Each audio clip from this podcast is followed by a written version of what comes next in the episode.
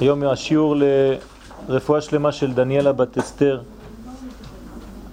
הקדוש ברוך הוא ייתן לה ברכה והצלחה בכל מעשי ידיה, שהיא הקימה מחוליה מהר. וחנה בת שרה, הרבנית, שגם כן הקדוש, שרה בת חנה, הקדוש ברוך הוא יברך אותה, שהיא תהיה בריאה ושלמה, ולפני הפסח כבר תקום ותהיה במלוא המרץ והכוח. היום ברשותכם נדבר בעניין החודש, כמובן, אנחנו בשיעור השני, ובעזרת השם אה, נראה כמה דברים בכמה אופנים שונים שנראים כרצים לכל הכיוונים, אבל מכיוון שהחג הוא חג גדול מאוד וכולל בתוכו כל כך הרבה דברים, אז תמיד הרצון גובר על, אה, על הגבולות. ובכל זאת צריך אה, להגביל ולצמצם. אז אה, ניסינו למצוא את דרך המלך, שבעצם גם פותחת וגם כן מאפשרת אחיזה כלשהי במציאות הזאת. אז בסייעתא דשמיא נתחיל את השיעור. ידוע מכתבי מרן האריזל, בספרו פרי עץ חיים שער י"ט, אשר בכל ראש חודש צריכים לכוון בתפילת מוסף, בסיום הברכה האמצעית, צירוף שם הוויה השולט באותו חודש. זאת אומרת, במוסף יש ברוך אתה השם מחדש ישראל וראשי חודשים. כותב הארי הקדוש שצריך לכוון ברוך אתה השם שם מיוחד, צירוף י' כו' שמתייחס לאותו חודש. פשוט צריך להכיר את הצירופים של החודשים, שם הוויה ושם מקיה. טוב, למה זה כל כך חשוב? מובא בסידור השלה הקדוש, בהקדמה, שני לוחות הברית, הרב הורוביץ זצ"ל, דברי חז"ל, מפני מה ישראל מתפללים ואינם נענים? למה ישראל אומרים תפילות ואין תשובה לתפילות שלהם? מפני שאינם יודעים להתפלל בשם. זאת אומרת, לא יודעים לכוון בשמות, שנאמר בתפילין צד א', אסגבהו כי ידע שמי, יקראני ואענהו. את מי אני מעלה למעלה? אומר הקדוש ברוך הוא, אסגבהו, כן, נשגב, את מי שיודע את השם. לדעת את השם זה לא רק אינפורמציה, זה לימוד. הרי למדנו כמה וכמה פעמים שידיעה מלשון זיווג, ואדם ידע את חווה אשתו ותהר, ותלד. יש הולדה. לדעת את שם השם זה להתייחד עם השמות ולהבין למה שם הוויה בחודש ניסן הוא צירוף י' כ' ו' כ', למשל. ולמה בתשרה זה ו' כ' י' כ', ולמה ב... וכו' וכו' וכו'. זאת אומרת, להבין וללמוד את תוכן השמות, וכשלומדים את השם, בעצם לומדים ומתייחדים כביכול עם הקדוש ברוך הוא. אין דבקות יותר גדולה בין האדם לבין הבורא מאשר הידיעה של השמות, ידיעת לשון הקודש, חיבור עם האותיות, ועם הלימוד, שזה בעצם כל הדיוק במילים, באותיות, וידיעת כל הפרטים הקטנים והנואנסים הקטנים שיש בכל דבר ודבר. כשיודעים מישהו, זה אומר שבעצם הקרבה היא קרבה גדולה מאוד, ויודעים אפילו דברים אינטימיים. הקדוש ברוך הוא אומר, אסגבהו, את מי אני מגדיל בעולם הזה? מי שרוצה להיות כל כך קרוב אליי, שהוא יודע דברים מאוד מאוד מאוד פנימיים אצלי. כי ידע, יש לו דעת של השם. כמו שכתוב, דע את השם אלוהיך ועבדהו. יש מצווה כזאת, לדעת את השם. לדעת זה ללמוד אותו, וכשלומדים אותו זה מראה כמה כבוד אנחנו נותנים לו. הרי כשאתם עם בן זוג או עם בת זוג, צריך ללמוד אותה או ללמוד אותו. ואם לא לומדים אחד את השני, אז אין ידיעה ואין חיבור אמיתי. אני צריך לדעת כל דבר מה זה גורם. כל מילה, איך זה מתפרש. כל תגובה שלי, איך היא מקבלת. וכו' וכו', וככה אני בונה בעצם מערכת יחסים שהיא מערכת יחסים חזקה, כי אני יודע אותה, והיא יודעת אותי. להבדיל אלף הבדלות, בלימוד התורה, בידיעת השם, אנחנו מחויבים לדעת. אני מדבר כאן על דעת, על ספירת הדעת, שזה ספירה גבוהה מאוד, כמו שאנחנו מבקשים בעמידה וכוננו מאיתך חוכמה, בינה ודעת, או אצל אשכנזים והשכל. ברוך אתה השם חונן הדעת. כי אם אין דעת, אי אפשר אפילו לרחם על האדם. אתם יודעים את זה. יש גמרא מפורשת. מי שאין בו דעת, אסור לרחם עליו. קשה מאוד. ולכן, כשאנחנו אומרים, ברוך אתה השם חונן הדעת, מה באה הברכה אחרי זה? מה אחרי חונן הדעת? הרוצה בתשובה. זאת אומרת, אתה מתחיל לבקש דברים. במילים אחרות, אתה לא יכול להתחיל בכלל לבקש אם אתה לא מבקש קודם כל דעת. דעת קנית, מה חסרת? דעת חסרת, מה קנית? זאת אומרת שיש כאן ביטוי חזק מאוד לידיעת השם, ולא רק בלימוד חיצוני, אלא בידיעה, בדעת. ואז מי שקורא לי בצורה כזאת, אז אני עונה לו. יקראני ואענהו.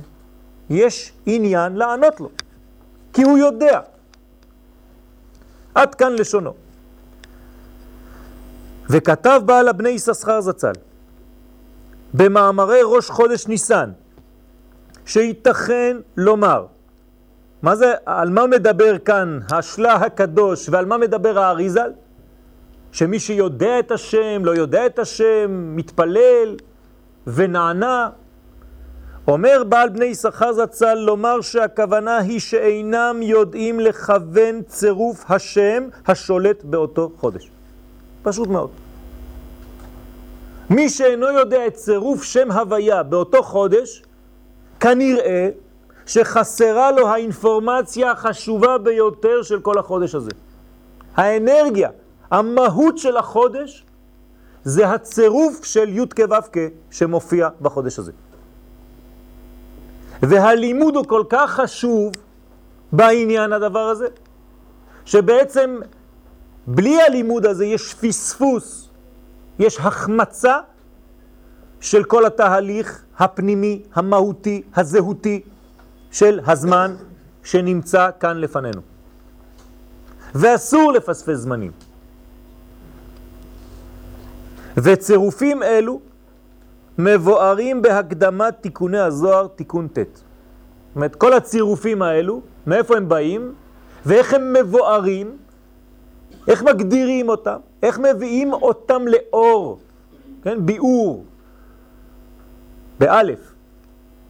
איך מדליקים, מאירים בתוכם, כל זה כתוב בתיקון ט', בתיקוני זוהר. אז יש לנו כאן עניין מאוד חשוב, לדעת שהצירופים של החודשים זה לא סתם ידיעה בעלמא, אלא לימוד מהותי של כל החודשים, ובסייעתא דשמיא, למרות שזה לא תמיד נראה לעין, זה מה שאנחנו משתדלים לעשות כבר במשך כל השנה הזאת, לבאר ולפתח את מהות החודשים כדי לדעת איך לחיות לפי הזמן. כי יש כאן סוד גדול. אי אפשר לחיות תמיד אותו דבר. צריך לחיות לאמונת עיתנו באמונת עיתנו. לדעת איך הזמן שלנו משפיע על האנשים של היום, על הדור של היום, ולא מדברים עם דור כזה, כמו שדיברנו עם דור שהיה. יש שינוי.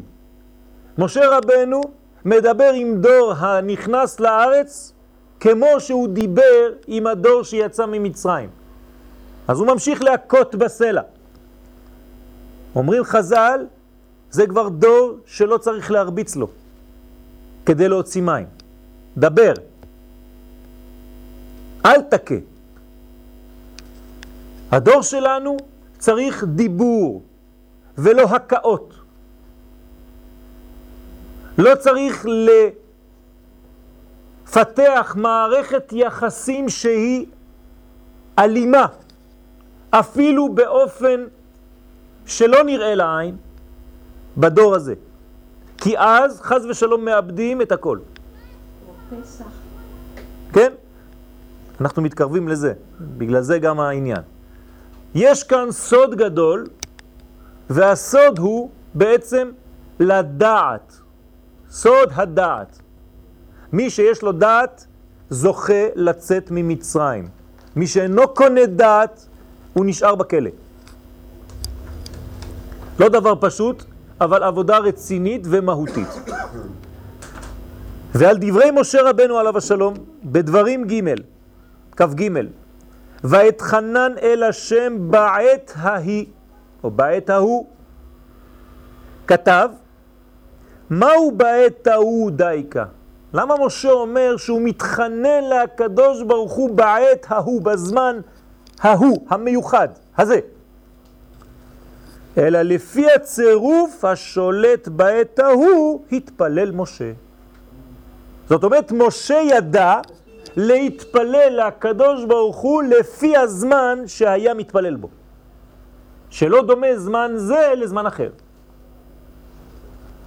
וידוע שחודש ניסן הוא בחינת גולגולת הנוקבה. בלשון האריזל, בזוהר גלגלת, דנוקבה. גולגולת הנקבה. אתם יודעים שהשנה מתחלקת באופן רחב מאוד וגדול מאוד לשני חלקים, זכר ונקבה. הזכר מתחיל בחודש תשרה עד סיום חודש אדר, והנקבה מתחילה מחודש אדר עד סוף אלול. זאת אומרת שאנחנו נכנסנו עכשיו למערכת של נוקבה, של נקבה. הזמן הוא זמן נוקבי. מה זה אומר? ראיתם פעם זמן זכר וזמן נקבה? כן. בזמן הזכר נוטעים. בזמן הנקבה צומח. ואפשר לקצור. אפשר לקבל תוצאות שהאדמה שקיבלה את הזרע מולידה. ולכן, בחודשים האלה, חודשי הקיץ, הם חודשים של נקבה בגלל שהאדמה נותנת את כל מה שנזרע בה בחודש החורף, בחודשי החורף. אז דיברתי באופן מאוד מוחשי, אותו דבר בעניין הנשמות. כל מה שהשקענו בחודשי החורף עכשיו מניב פירות בעזרת השם. זאת אומרת שמי שבאמת יתפלל בחודשי החורף יראה את התוצאות בחודשי הקיץ, כי הנקבה מגלה תמיד את ההשקעה של הזכר. הזכר תומן זרע, הזרע הזה לא נראה, אבל הוא עושה את עבודתו בפנים וגדל, כמו תינוק, כמו עובר בתוך הבטן, עד שיש לידה. מי זאת הנוקבה הזאת? קוראים לה בלשון חז"ל רחל. אז נכון, רחל זו אישה בתורה, אבל רחל זה גם אנרגיה שמהווה, שמגלה את הנקבה הזאת, את הנוקבה הזאת, את המדרגה הרוחנית שנקראת מלכות. היא בעצם נותנת, היא בעצם משפיעה, היא בעצם מחלקת. כשאנחנו אומרים פותח את ידיך ומשביע לכל חי רצון, זה ראשי תיבות רחל. לכל חי רצון זה נתינה. ותקום בעוד לילה, ותיתן טרף לביתה וחוק לנערותיה, כל זה נקרא רחל. אז בלימוד הפנימיות, אנחנו לא מדברים על אנשים פיזיים בלבד, אלא על כל המהות והאנרגיה שלהם. אם אני מדבר על רחל, אני מדבר גם על האישה רחל, אבל האישה רחל היא תוצאה כאן של מדרגות עליונות של רחל. עד שהרחל העליונה היא המלכות של עולם האצילות, העולם הכי גבוה. ולכן, כביכול, במרכאות, אם אפשר להגדיר את, הצו, את הדברים באופן כזה, האישה של הקדוש ברוך הוא כביכול נקראת מלכות רחל. נוקבה. אז מה מופיע בחודש הזה? למה ניסן הוא הגולגולת, הוא הראש של הנקבה?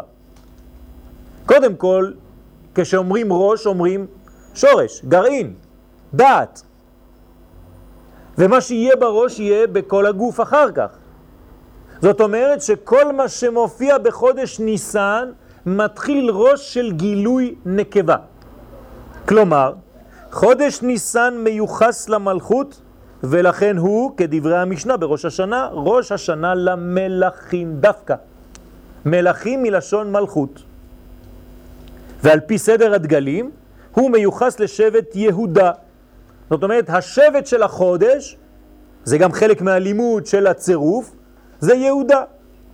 ביהודה יש י' כ' ו' כ' וד', ועוד מעט נראה מה זה. בבחינת מלכות, יהודה זה מלכות, כמו שכתוב עליו בבראשית מ"ט בברכה, לא יסור שבט מיהודה. זאת אומרת, המלכים צריכים להיות תמיד משבט יהודה. ומכיוון שיהודה הוא ראש השנה למלכים, כי הוא בעצם חודש ניסן, זה השבט של החודש, יש לנו הוראה, רמז, שהחודש הזה מיוחס, מיוחד למלכי ישראל. עכשיו, מה זה מלך ישראל? יותר רחב, כן? מה זה מלך ישראל? זה גילוי של הקדוש ברוך הוא, מלך מלכי המלכים בעולם הזה. בסדר?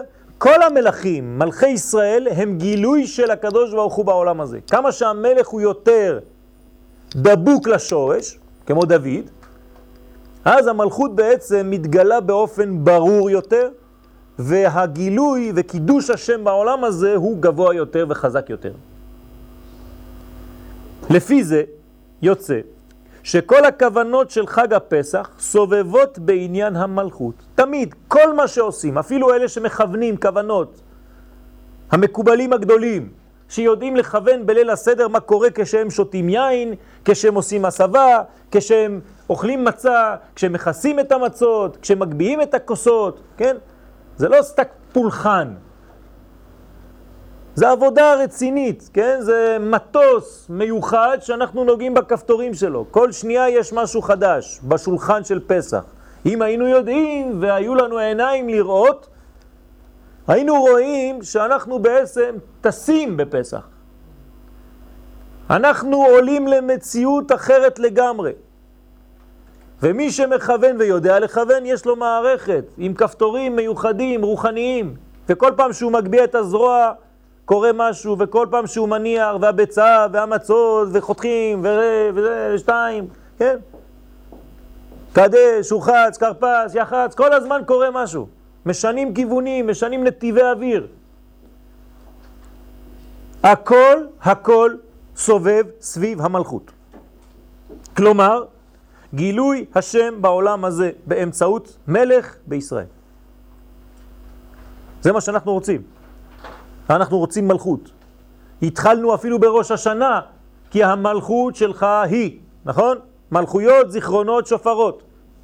ועכשיו אני אומר לכם בפסח, בניסן, שזה ראש שנה, השנה למלכים. אז מה, זה אותו דבר? כן, נכון. רק אחד היה בגרעין, ועכשיו זה בתוצאה. זאת אומרת שאנחנו בחודש שמתחיל שישה חודשים של תוצאות, שבו נראה אם התפילות היו טובות, ואז הכל פתאום מתגלה. והביטוי של המלכות הוא הפה. שהרי מלכות פה תורה שבעל פה קרינן לה. ככה כתוב בפתח אליהו, פתיחת אליהו, הנביא. זכור לטוב. כל עניין של פה זה מלכות, מלכות פה תורה שבעל פה. ככה קוראים לה.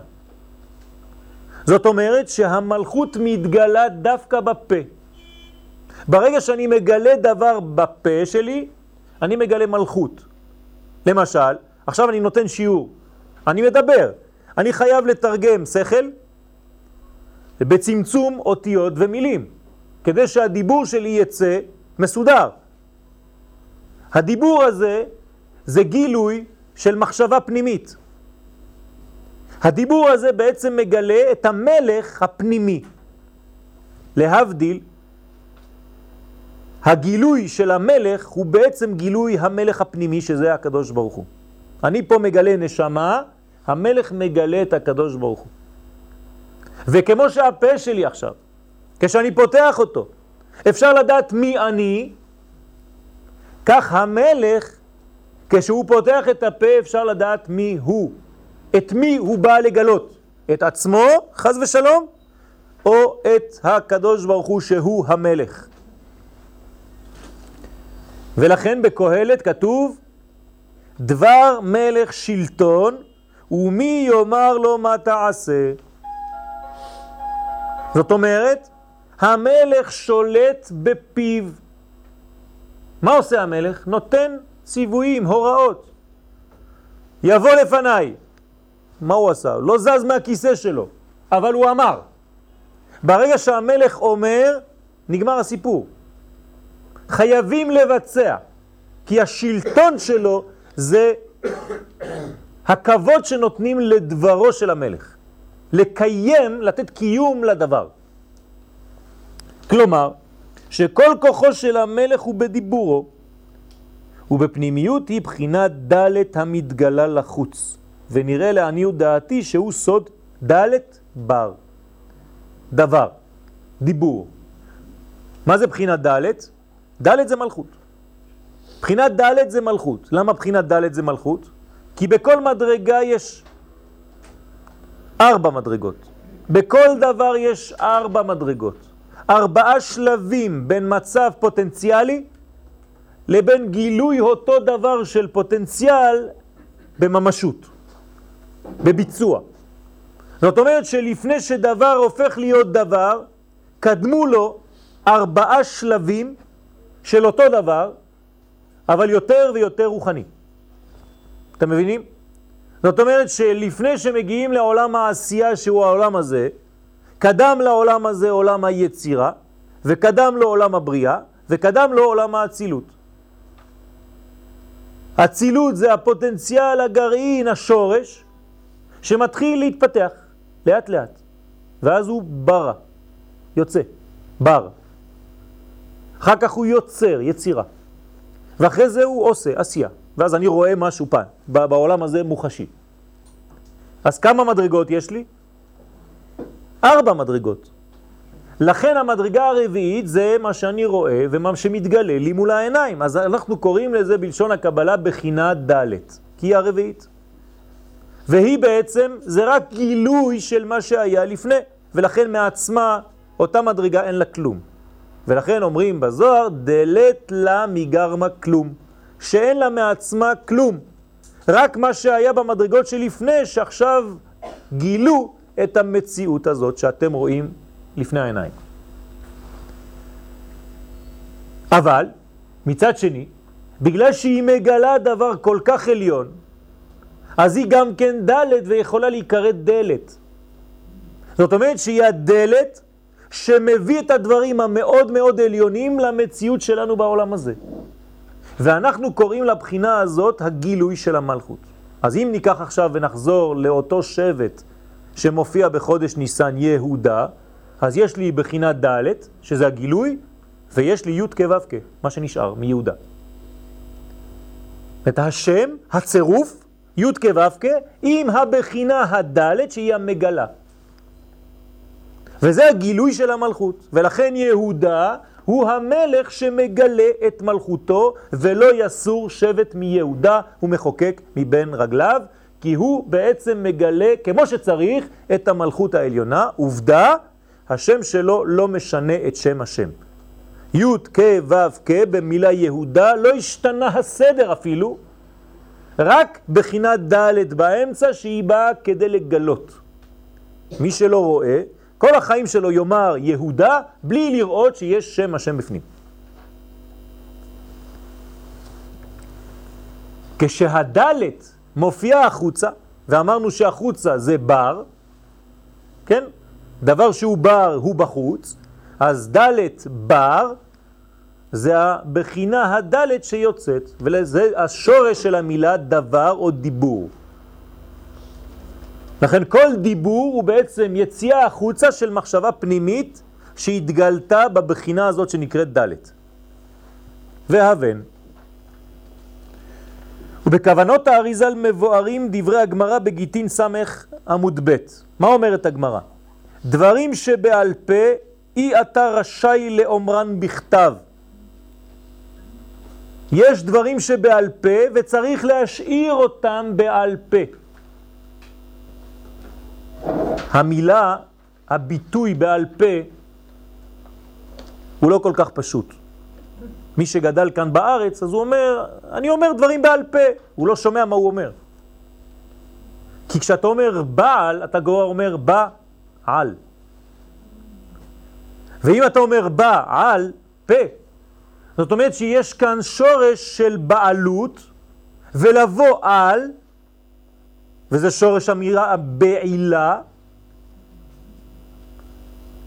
שיש כאן ייחוד בין הדבר העליון שבמרכאות בא ומתייחד עם הפה. ולכן זה דעת, זה חיבור. במילים פשוטות, כשאומרים דבר שהוא בעל פה, בעצם עושים זיווג בין שני עולמות ומולידים דבר חדש. כי כל זיווג מוליד. ולכן הייחוד הזה, החיבור הזה, עם הדבר העליון, עם השורש, בין השורש לבין הפה, לכן בעל פה, מיד מוליד נקודה חשובה מאוד, והיא נקודה שעוד מעט בעזרת השם נעמוד עליה. ולכן, אנחנו בעולם מיוחד, בזמן מיוחד שהוא ניסן. ומה כל הכוח של ניסן? פסח. זאת אומרת, הפה שמדבר. והגדת לבנך. הפה הסך, הפה המדבר, הוא בעצם המדרגה המובילה, זה המפתח של החודש. מי שיודע לגלות בדיבורו סך, הוא בעצם מגלה את האור שהיה בשורש. והרי למדנו שהאור שהוא בשורש הוא תמיד סוד החיים, חוכמה. החוכמה תחיה בעליה. אין משהו אחר, זה רק חיים. מי שמסוגל בדיבורו לגלות את פנימיות החיים, הוא מגלה בעצם את הגמטריה של המילה חיים, שזה 68, שזה סך, חטא. ולכן פסח זה גילוי החיים שבתוך הדיבור.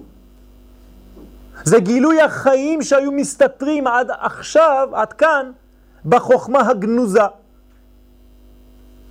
אז אני מתרגם באופן פשוט, פסח זה גילוי הדבר הכי גנוז בעולם שלי כאן ועכשיו. כי עיקר חג הפסח הוא בסיפור יציאת מצרים, שיהיה בעל פה, כמו שכתוב, והיגדת לבנך ביום ההוא לאמור, בעבור זה עשה שם לי בצאתי ממצרים. ופה יש אולי חשש שאנחנו משקרים. האם באמת, האומנם בעבור זה עשה, עשה השם לי? מה עשה לי? אני לא הייתי שם. עשה לאבותינו. אז יש לנו כאן חידוש.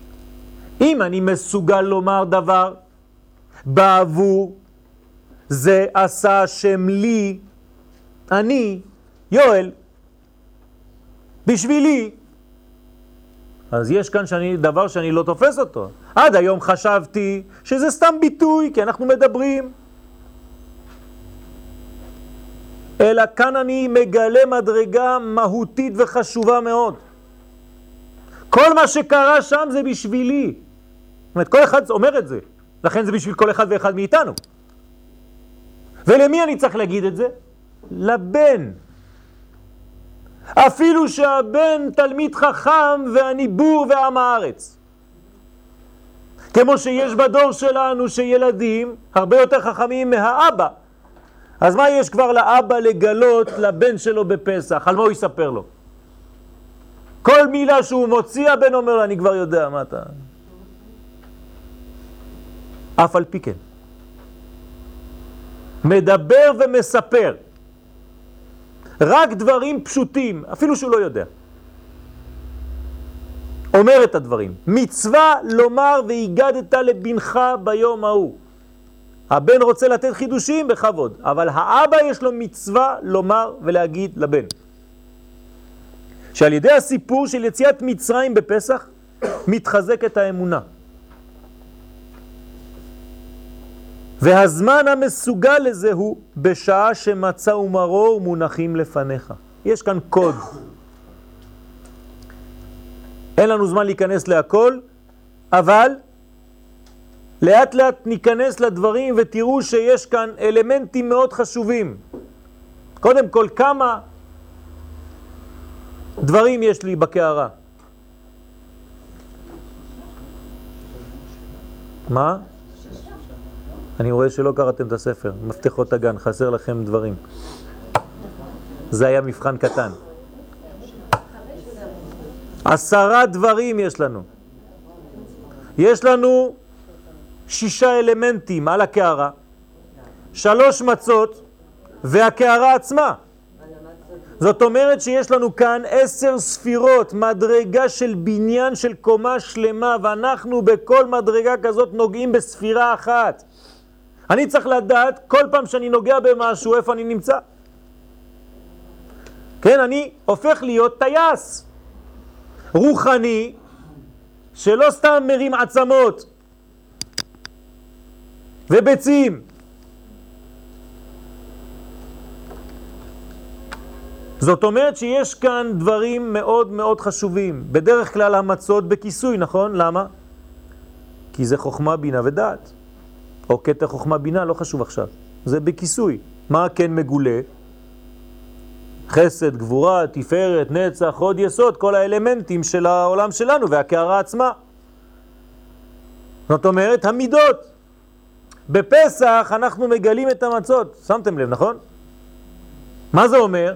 שיש גילוי חוכמה גדולה שבדרך כלל לא מגיעה לעולם שלנו, וגם היא בתוך כל הקערה הזאת.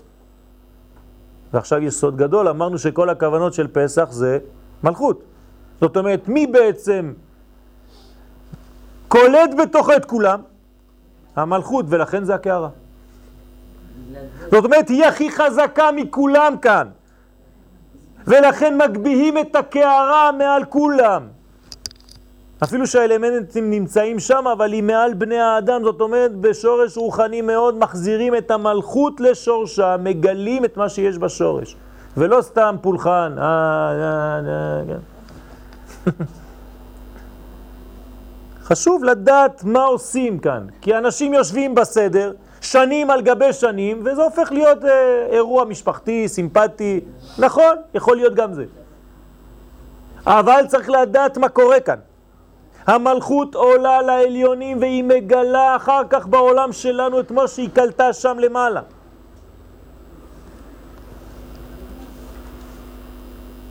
כי הוא זמן מוכשר באופן סגולי להשרשת האמונה ולהעבירה מהאבות אל הבנים בסוד והגדת לבנך. אמרנו שאמונה זה לא להאמין שיש איזה בורא בשמיים שם רחוק.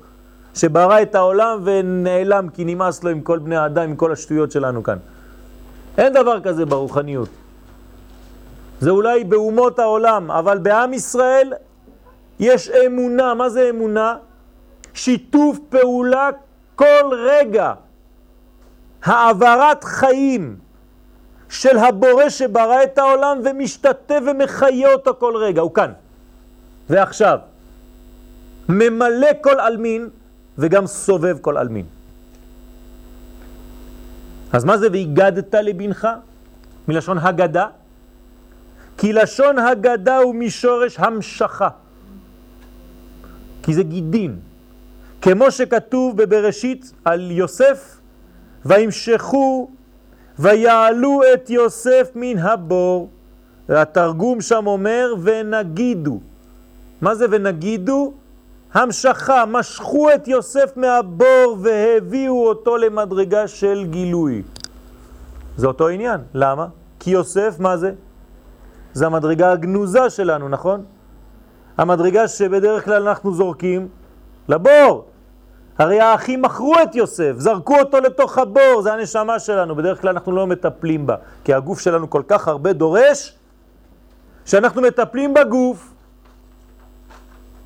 ואת מי אנחנו תמיד שמים בתוך הבור? את אותו יוסף המסכן, נער עברי, אותו אלמנט שהוא בעצם מעביר את האנרגיה האמיתי. אבל אי אפשר להעלים אותו לגמרי, הוא תמיד יוצא. אז באים, מושכים אותו, מוציאים אותו החוצה, ואז הוא הופך להיות אחרי כמה שנים מלך, כי זה המקום שלו הטבעי, הוא מלך, אין מה לעשות. הנשמה תהיה מלך, מלכה, מלכות. רק עבר זמן, 20 שנה בזבזת זמן, מה לעשות? הכנסת את היוסף הפרטי שלך, כן? כל אחד ואחד מאיתנו כאן, לתוך הבור. עברו שנים, עברו שנים, ואתה עם היוסף שם, והאחים, כן, הגוף, שואל את עצמו, אולי אה, עשינו טעות, כן? ואותו יוסף הוא כבר מלך, אפילו של הגוף, מצרים. מצרים זה גוף. ואז הוא שם המלך, ואתה לא יודע, כי הוא כל כך בכיסוי, כל כך מחופש, כל כך שמת עליו את הלבושים, שאתה אפילו לא יודע שהוא המלך, ואתה בבית כלא, ואתה מתחיל לדבר, ואתה אומר, תראה, כל מה שקורה לנו זה בגלל שיום אחד הכנסנו את היוסף, את הנשמה שלנו לתוך הבור. האלוהים מצא את אבון עבדיך, והוא היוסף הזה, הנשמה, שומעת ובוכה. הולכת וחוזרת, הולכת וחוזרת, עד שבסוף היא כבר לא יכולה להתאפק. ולא יכול יוסף להתאפק, ואז הוא מתחבר לאחיו. הנשמה חוזרת ואומרת לגוף, אני יוסף אשר מכרתם אותי. ולא יכלו לראות, כן? לא יכלו לראותו, כי נבהלו ממנו. הגוף נבהל, הוא אומר, מה באמת? חשבתי שזה סתם שטויות של דתיים. יש דבר כזה? הביטוי ולהמשיך ולמשוך זה ונגידו. וכאן על ידי הסיפור, כן, אני מספר, נו אז מה קורה? יש המשכת אמונה. זאת אומרת, אני מביא בתוך השולחן שלי, במציאות הגשמית שלי, באוכל, אמונה. מה זה אמונה? מלשון אומן. אומן זה להחיות, לתת אוכל, כן? בסוד הכתוב, והוא ויהי אומן את הדסה, היא אסתר בת דודו. נותן לה אוכל, נותן לה חלב כדי להחיות אותה, זה נקרא אמונה. זאת אומרת, אני מגלה באופן פשוט מאוד איך הקדוש ברוך הוא מנהיג וממלא את העולם כל רגע ומחיה אותנו כל רגע. על ידי מה? הסיפור שלי, בליל הסדר. זה עושה כל כך, כן? זה סוד פסח. והיא שורש להמשכתה על כל השנה. עכשיו, מי שעושה את זה עכשיו, בגלל שזה ראש השנה למלאכים, כל השנה שלו תהיה מלאה בגילוי אמונה. שהרי ניסן הוא ראשון ראש לחודשים, והוא משפיע על הגוף לכל השנה.